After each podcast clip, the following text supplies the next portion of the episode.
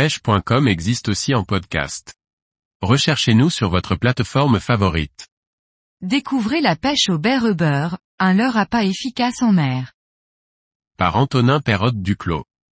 Tout comme le ténia, le baie rubber est un type leurre à pas à utiliser en vertical à la recherche des différences paridées. On peut l'utiliser uniquement sous sa forme de leurre, mais également avec des appâts pour augmenter l'efficacité. Le baie rubber est généralement en trois sections.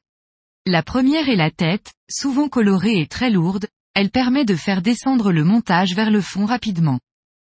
Elle est parfois munie d'un trou de part et d'autre permettant de passer le fil à travers, ce qui lui permet de coulisser le long de la ligne. La deuxième partie est une jupe munie de longues lanières en silicone colorées et parfois phosphorescentes. Cette jupe donne un aspect naturel et attractif au leurre qui le fait ressembler à un petit calamar. La troisième et dernière partie est bien évidemment ce qui nous permet de capturer les poissons, les hameçons. On les retrouve généralement au nombre de deux, de tailles différentes selon les marques et les modèles. Ces hameçons sont reliés par de l'assisteline, très résistante à la traction et à l'abrasion pour limiter les casses lors des combats. Pour sublimer un baie rubber et y ajouter un attrait olfactif et gustatif, on utilise différents types d'appâts. Ces derniers sont à enfiler sur les hameçons, permettant de cibler l'attaque des poissons et d'augmenter les touches concrétisées. L'appât le plus simple à utiliser est tout simplement du poisson. On découpe des lanières de 5 à 10 cm que l'on pique sur les hameçons pour donner l'aspect visuel d'un poisson blessé. On peut utiliser différentes espèces de poissons frais, en fonction de ce que l'on parvient à capturer sur zone le jour même.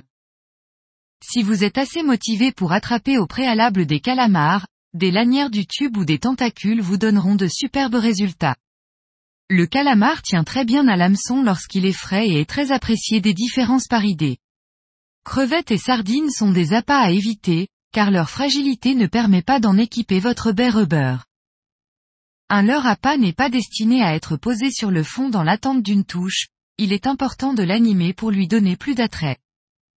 Les sparidés tels que les dorades grises, les pagres ou les dentis sont très friands des phases de descente du baie rubber. La touche se passe généralement entre 2 et 10 mètres au-dessus du fond lorsque le baie rubber plonge tel que le ferait un calamar apeuré par un prédateur.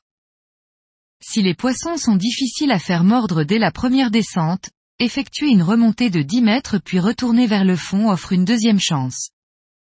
On peut également se servir des baies rubber en pêche profonde, si le poids de la tête est suffisant, à la recherche de poissons tels que le sébaste, le limbert royal voire même un gros pagre. Le biotope des fonds change au-delà des 100 mètres de profondeur et peut donc offrir de belles touches d'espèces relativement rares pour la majorité des pêcheurs.